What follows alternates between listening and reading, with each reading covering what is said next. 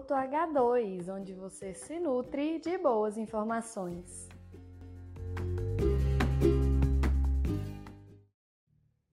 Olá, querido ouvinte! Seja muito bem-vindo a mais um episódio do nosso Minuto H2. E hoje nós vamos falar sobre alguns aspectos relacionados à eficiência de diferentes fontes de fósforo e os benefícios das substâncias úmicas para estes processos. E para esse assunto tão interessante, nós vamos contar com a participação da engenheira agrônoma Maiara Martins.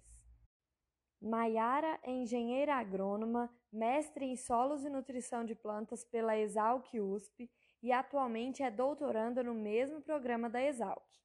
Muito obrigada, Maiara, pela participação aqui com a gente e seja muito bem-vinda ao Minuto H2. Olá, Marluce. Olá, ouvintes do Minuto H2. É um prazer participar e contribuir com esse podcast. Eu que agradeço o convite e a oportunidade de falar um pouco mais sobre as substâncias úmicas e a eficiência das fontes fosfatadas. Maiara, para começar, eu gostaria que você explicasse para os nossos ouvintes o que são substâncias úmicas e como elas podem contribuir com o sistema agrícola produtivo. Vamos lá.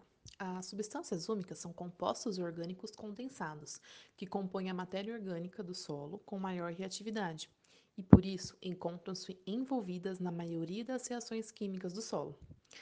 Elas são produzidas pela ação microbiana e podem ser diferenciadas dos biopolímeros pela sua estrutura molecular e persistência no solo. Cerca de 80 a 90% da matéria orgânica é constituído por essas substâncias, as quais são representadas pelas frações de acordo com sua solubilidade, divididas então em ácidos fúlvicos, ácidos úmicos e uminas. As substâncias úmicas apresentam propriedades químicas, microbiológicas e físicas com características que podem incrementar a produtividade. Então, a decorrência de benefícios que promovem para o solo e para o metabolismo vegetal das plantas. Nos sistemas agrícolas, as substâncias úmicas podem formar ligações com os elementos catiônicos, como o alumínio e ferro, que são responsáveis pela ligação e precipitação do fósforo no solo, influenciando assim na sua disponibilidade. Elas promovem a formação de macro e microporos no solo, ajudam então na retenção de água do solo, melhoram a sua estruturação, estimulam o maior crescimento e desenvolvimento das raízes podem agir como aglutinantes, promovendo a formação e estabilidade dos agregados no solo, promovem o tamponamento do pH do solo, além de estimular as comunidades microbianas e promover a ativação enzimática. Tendo em vista todos esses pontos que você levantou, como o manejo do solo pode influenciar na disponibilidade de fósforo, Maiara?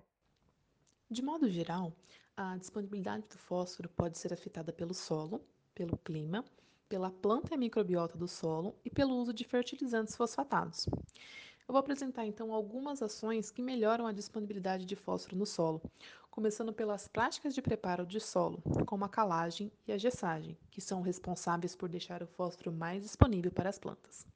A calagem consiste no preparo superficial do solo, antecedendo o cultivo, a qual promove a elevação do pH próximo de um pH 6,5, diminuindo assim a fixação de fósforo. A gessagem consiste na aplicação de gesso, que é um resíduo obtido durante a obtenção dos fertilizantes fosfatados, visando melhorar o perfil do solo, ou seja, é um condicionador de subsuperfície, sendo responsável por reduzir o alumínio trocável, que tem elevada capacidade de precipitação com fósforo, aumentando a concentração do sulfato no solo, que pode competir com os fosfatos pelos sítios de absorção nas partículas sólidas. A fosfatagem, por sua vez, consiste na aplicação do fósforo em área total, ou seja, é uma prática agrícola corretiva, com a finalidade de aumentar os teores de fósforo no solo, favorecendo o estabelecimento e desenvolvimento das culturas, assim como aumenta a eficiência das futuras adubações fosfatadas empregadas no plantio das culturas. Muitas vezes, a fosfatagem é vista como uma prática paliativa, devido à alta finalidade do fósforo nos solos, ocorrendo a fixação, sendo, portanto, necessário adubações anuais para suprir as demandas das culturas. Assim, a adubação em sulco acaba diminuindo a fixação, pois diminui a área de contato do fertilizante com os constituintes do solo. A matéria orgânica também tem efeito positivo sobre a disponibilidade de fósforo. Sua mineralização libera ácidos orgânicos que competem pelos sítios de absorção do fósforo. Podemos citar como práticas que favorecem o aumento da matéria orgânica o plantio direto, o cultivo mínimo, a adubação verde, além da adição de resíduos orgânicos. Conforme já mencionado, as substâncias úmicas também são capazes de competir com os sítios de adsorção do fósforo, reduzindo assim a sua fixação. Além deste efeito, há indícios que essas substâncias poderiam atuar como agente quelante nos óxidos de ferro e alumínio, reduzindo assim a precipitação do fósforo, podendo também ter um efeito secundário de promoção de crescimento de plantas. Assim, o incremento da matéria orgânica, bem como de humus, podem ser utilizados como uma ferramenta de uso mais eficiente do fósforo. O clima, ele contribui então para a absorção do fósforo, ou seja, o contato íon-raiz, maior parte por difusão, depende de água e temperatura. Falta de água e baixa temperatura aumenta a indisponibilidade de fósforo. As plantas e a microbiota possuem diferentes capacidades de aproveitamento e disponibilização de fósforo. E com relação aos fertilizantes fosfatados, deve-se considerar a solubilidade das fontes. Assim, o manejo dos sistemas agrícolas deve ser feito no sentido de otimizar o uso de fertilizantes e da microbiota em conjunto, a fim de reduzir as perdas e aumentar a eficiência. Como as substâncias úmicas podem contribuir para o aumento da eficiência das rochas fosfatadas? O que, é que tem sido estudado sobre esse assunto? Apesar dos inúmeros trabalhos disponíveis e publicados sobre o assunto, o efeito das substâncias úmicas ainda precisa ser mais elucidado. Considerando o solo como um sistema altamente dinâmico, as substâncias úmicas, seus constituintes e mecanismo de interação com o solo estão relacionados com a solubilidade e disponibilidade de fósforo. Existem diferentes formas e processos envolvidos no manejo dos solos que podem promover a liberação do fósforo, que se encontram em formas indisponíveis. Dentre eles, as substâncias úmicas podem promover interações com solos e seus constituintes, convertendo então o fósforo em formas mais solúveis. Um fertilizante fosfatado ideal seria aquele capaz de suprir a demanda inicial da cultura, mantendo certa velocidade de liberação ao longo do ciclo, com menor custo de produção, sem gerar muitos resíduos potencialmente tóxicos para o ambiente. A eficiência das substâncias úmicas em aumentar a disponibilidade do fósforo está relacionada com o tipo de ânion orgânico presente na sua persistência no solo, onde a matéria orgânica poderia atuar como quelante nos óxidos de ferro, alumínio e carbonatos de cálcio, formando fosfatos solúveis, e deste modo promovendo a maior disponibilidade de fósforo no solo. Estudos mostram que a adição de substâncias úmicas promove menor absorção do fósforo, uma vez que eles competem pelo mesmo sítio de adsorção das argilas, resultando em aumento da concentração de fósforo no solo.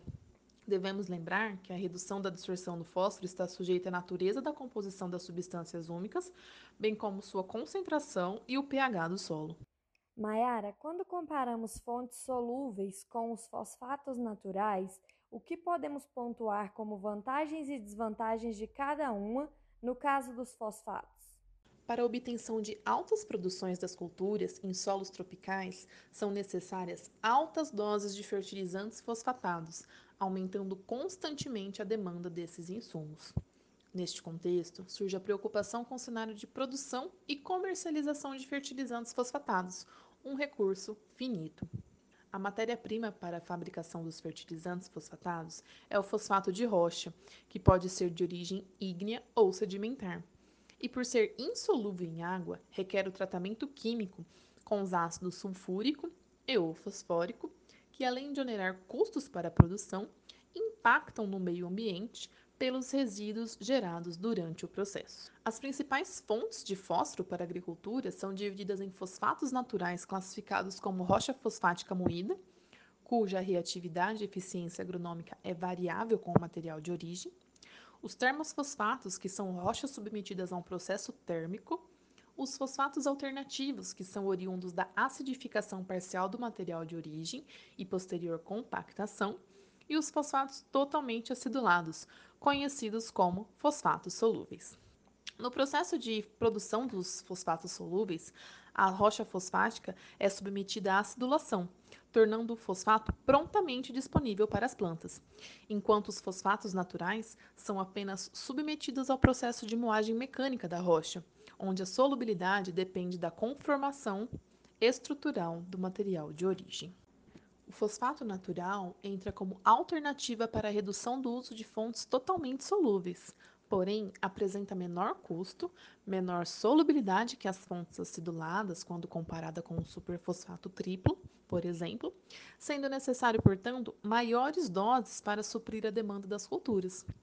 Vale ressaltar que eles são considerados promissores quando aliados com mecanismos que promovem a solubilização do fósforo. Os fosfatos solúveis, por sua vez, são empregados então em maior escala na agricultura, visto seus benefícios. Ao adicionar os fertilizantes solúveis no solo, grande parte do fósforo que fica disponível na solução está passível do processo de adsorção. Outra parte pode ser posteriormente imobilizada na biomassa microbiana, restando apenas uma pequena fração passível de absorção das plantas. O preço dos fertilizantes fosfatados no Brasil é um dos maiores no mundo. Um outro ponto que a gente tem que considerar é que a, a grande dependência externa do abastecimento de fertilizantes fosfatados. Com o passar do tempo, a qualidade dessas reservas de fontes de fósforo estão declinando e os custos de extração, processamento e transporte estão cada vez maiores. Todos esses fatores, atrelados ao fato que as fontes de fertilizantes minerais são finitas, têm direcionado diversos pesquisadores ao redor do mundo a estudar fontes alternativas de fósforo. Por fim, como vantagem dos, dos fosfatos naturais, temos o baixo custo e seu efeito residual no solo. Já os fertilizantes solúveis possuem um custo mais elevado, porém, eles passam por processos químicos para se tornarem solúveis e suprem rapidamente a exigência das culturas. E para finalizar, Mayara, como que o produtor pode executar um manejo mais eficiente do fósforo, utilizando as inúmeras opções de fontes disponíveis no mercado? Com base na dinâmica do fósforo no solo e o que foi apresentado, Considerando então a sua importância para as plantas, muitos produtores pelo mundo ainda aplicam doses excessivas de fertilizantes fosfatados, pensando em deixar o fósforo em estoque no solo e mais disponível para suprir a demanda das culturas. Mas essas altas doses, elas podem levar a problemas ambientais com impactos indesejados, tanto para o solo quanto para o ambiente. O manejo adequado da adubação fosfatada consiste em conhecer a fonte a ser empregada, a composição mineralógica do solo, o teor de fósforo no solo e a necessidade das culturas. Para otimizar o uso do fósforo na agricultura, é preciso corrigir a acidez dos solos, aumentar a eficiência da adubação, utilizar variedades mais eficientes, contamos então com melhoramento genético, além de práticas de manejo de solo que promovam a melhor ciclagem do fósforo no solo, como rotação de culturas, adubação verde e o sistema plantio direto. Hoje em dia, as pesquisas buscam melhorar a eficiência dos fertilizantes e os mecanismos para promover melhores ganhos de produção, de modo a promover maior sustentabilidade para todo o sistema. Eu gostaria de agradecer a oportunidade desse espaço para essa conversa. Foi gratificante esse tempinho com vocês. Muito obrigada.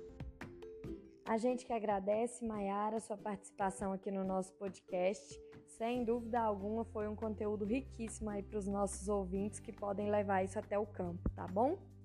Muito obrigada e até uma próxima oportunidade.